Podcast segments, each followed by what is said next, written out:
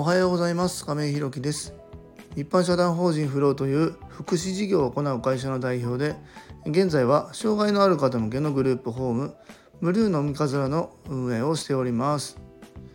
え今日は多様性をどう捉えるかというテーマでお話ししたいと思います。え本題に入る前にお知らせをさせてください。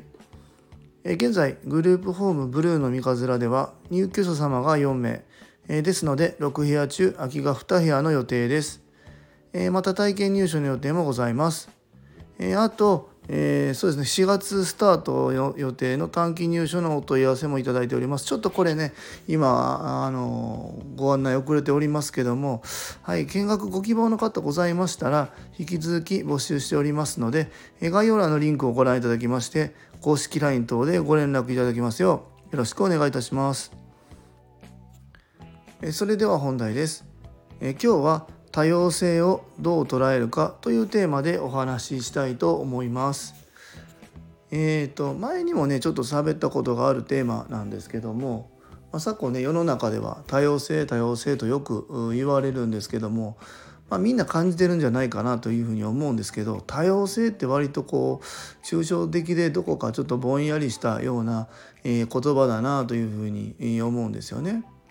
まあ、多様性っていうのはまあなんとなくまあそのいろんな生き方があってそれをさまざまおのおのがねえ認めるっていうような意味合いだと思うんです。うん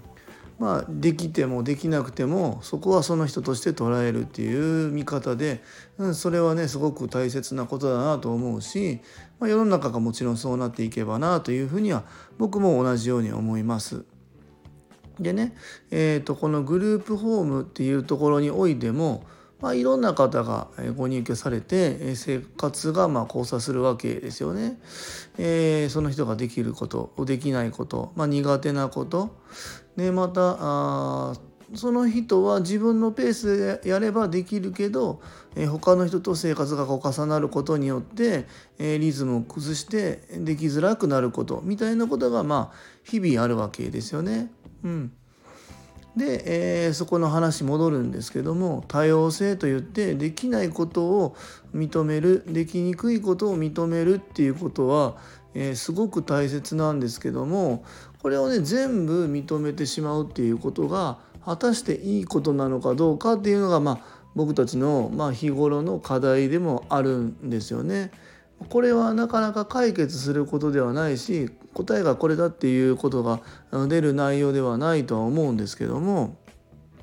まあ、例えばなんですけども、まあ、今4人入居されてて、えーと、夕食の時間になったらねみんな自分のテーブル周りをまあ用意してもらってるんですね。今あのテあのテーブルクロスじゃないわ。ランチョンマット引いてえー、カトラリー置いて、えコップ置いてお茶自分で入れてでできた料理を自分で運んでみたいなことをまあやっていただいてると。まあ、やっていただいてるというか、まあ普段生活だったらそんなことあると思うんですけどで今4人入居されてて3人がやってて1人はま別にやろうと思ったらできるんですけど、まあ、テレビを見てぼーっとしてると。まあ、これを、うん、どう捉えるかなんですよね。うん、多様性としてこれは認めていいものなのかどうなのか。僕たちの概念で言うと,、えーとまあ、それはみんながやってるんだから、えー、あなたもやった方がいいよと。みんなで一緒に用意しましょうっていうのがまあ普通だと思うんですけどももちろんその方のリズムやタイミングもまああるしその人がそこに気づく気づかないっていうところそこに意識が向く向かないっていうところもまた一つの特性だったりするわけですよね。うんまあ、別に普通の人と障害者みたいな分け方をするつもりはあ僕もないんですけどもとはいえやっぱりなかなか、えーと、判断がつきづらいから、えー、うちのねグループホームにお住まいになっているわけで、えー、そこら辺をどう捉えるかなんですよね。またそのお声がけの仕方だったりタイミングだったり頻度だったりっていうところも、え当然あると思います。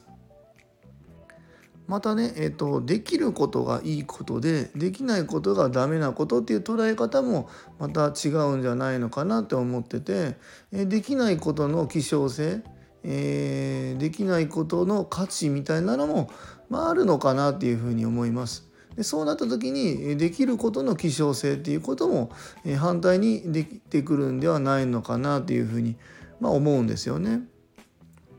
まあ、料理は僕も好きでやってますけど料理はできた方がいいけどできない人もいると。でそれをまあできないことをできるように強制していくのか、えー、できないまま置いといてできる人が頑張った方がいいのか。でできないことがある人が多い方で僕みたいにね、まあ、料理が好きでもともと調理師もやってましたけどそこの希少性が上がるっていう、まあ、そういう見方もまあありますよね。だからえできるできないをできないからダメと捉えるんではなくて、えできることの希少性できないことの希少性っていうのも一方ではあるのかなというふうに思ってます。本当にねこの多様性っていうことは本当言葉通りかな、うん、かんその多様性という言葉の考え方も人それぞれ様々、うん、多様なのかなというふうに感じております。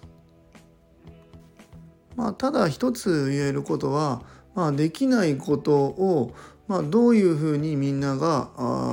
許容していくかっていうところなのかなっていうふうに捉えておって、まあ、僕たち一般社団法人フローのフローっていうところ、まあ、臨時を緩やかに許容するという意味が、えー、込められていますのでまさにこの多様性っていうところに、えーと、フォーカスを当てた あの緩やかな会社なのかなというふうに思っております。できないこともまあそこはそこで、えー、理解してただやっぱり一般社会に生きていくなきゃいく中でね社会のルールというものは当然まああるわけで、えー、そこにのっとってやっていくっていうこともすごく大切ですよね。まあ、例えばまあ挨拶をするとかまあ当たり前ですよね。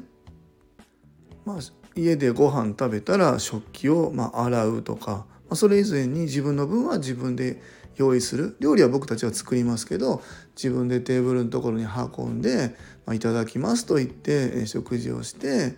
でまた食べたら「ごちそうさま」と言って、えー、食器を下げて洗って拭いて片付ける、まあ、これは日々生きていく中もちろんね、あのー、障害の度合いによってできるできないはあるかとは思いますが基本的にはこのルールっていうのは皆さん等しくあるんじゃないのかなというふうに思いますしそれ以外にもね社会のルールっていうに当然乗っていけるようにね僕たちも工夫しながら声をかけていく必要が、まあ、あるのかなというふうに思います。まあ、多様性多様性と言いながらもこれぐらいね、えー、言葉には幅があるのでなかなか僕たち支援する側は難しいとは思うんですがまあ、その人の日々の暮らしを見ながらね、えここまでは自分たちが、え声かけなくても自分でできるなとかあともう少し声をかければまあ普段生きていく中でね本人が困ることが少なくなるんだろうなって捉えるところもできるしまたここはやっぱりどうしても難しいから僕たちがフォローすることでまた暮らしやすくなるんだろうなっていうところで許容していくっていうところも含めてねこの多様性っていうのを日々考えながらね事業の方を進めていきたいなというふうに改めて、え思いましたね。皆さんは多様性っていう方を、えどういうふうに捉えてますでしょうか？えー、今日は、え多様性をどう捉えるかというテーマでお話しさせていただきました。一般社団法人フローでは障害のある方向けのグループホームブルーの三日面を和歌山市の三日面というところでえー、先月3月からね入居を開始いたしました、えー、それに伴いまして入居者様とスタッフを募集中です、えー、そちらの詳細などは公式 LINE やノートでもご案内しておりますので、えー、ぜひ概要欄のリンクからご覧いただきますようよろしくお願いいたします。えーと、今日はねこの後神戸の友人が3人かな和歌山に遊びに来てくださってグループホーム来てくださるんですよね。でそこで、えー、うちのグループホームを見てくれてでその後一緒にみんなでね入居者さんと一緒に食事してで一段落ついたら近くの君寺というね、えー、桜の名所があるんですけどもそこまで、えー、花見に行きたいと思っております。え最後までお聴きくださりありがとうございます。次回の放送もよろしくお願いいたします。今日も素敵な一日をお過ごしください。一般社団法人フローの亀井弘樹でした。